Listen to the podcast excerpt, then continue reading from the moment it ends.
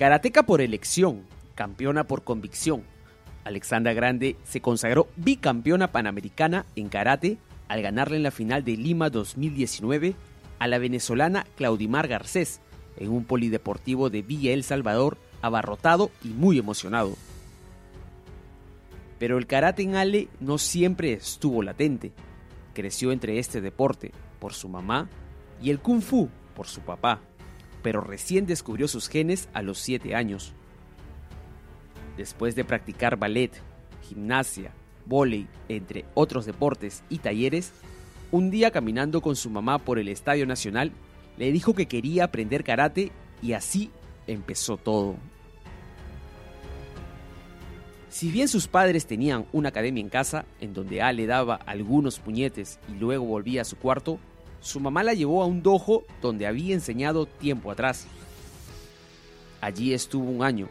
Luego, por cosas del destino, conoció a Roberto Reina, quien hasta ahora es su entrenador.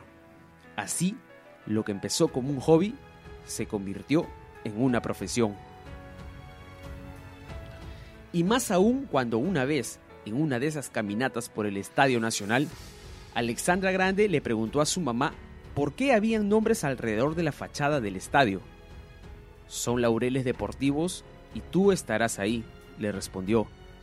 Comenzó representándonos desde los 14 años y en base a trabajo, sacrificio, mucha dedicación, Ale pudo cumplir ese sueño en el 2018. En, agosto de ese año, y después de ganar el oro en los Juegos Mundiales de Karate en Polonia, Alexandra Grande recibió los laureles deportivos en el grado de Gran Cruz, un logro que la llena de orgullo, pero que es un paso más hacia su meta, conseguir una medalla olímpica.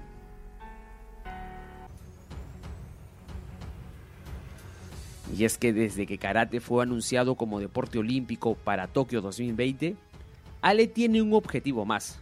Ella no solo está segura de clasificar, sino siente un pálpito en su corazón de verse al final con una medalla sobre el pecho. Para ello, Alexandra viaja constantemente a Europa para poder competir y seguir sumando puntos en su camino a los Juegos Olímpicos de Tokio 2020. Ya es la mejor de América y quinta en el ranking a nivel mundial. Tiene tiempo hasta abril del próximo año para quedar entre las cuatro primeras y asegurarse un cupo. La idea de Ale es participar en todas las competencias posibles hasta la fecha. Y si no lo consigue, el preolímpico será el torneo en el que buscará su pasaje a Japón. Tiene hasta 7 Premier League y 4 Series A, que dan puntos para Tokio 2020. Ella no piensa regalar ningún punto, ya sumó algunos en Lima 2019. Alexandra Muestra confianza, pero no soberbia. Sabe que el camino a Tokio será difícil, pero no es imposible. Ella se conoce, no se pone límites. Busca superarse cada día, porque, como dice, una medalla puede ser algo material y a veces pasajero, pero ser considerada la mejor del mundo es para siempre.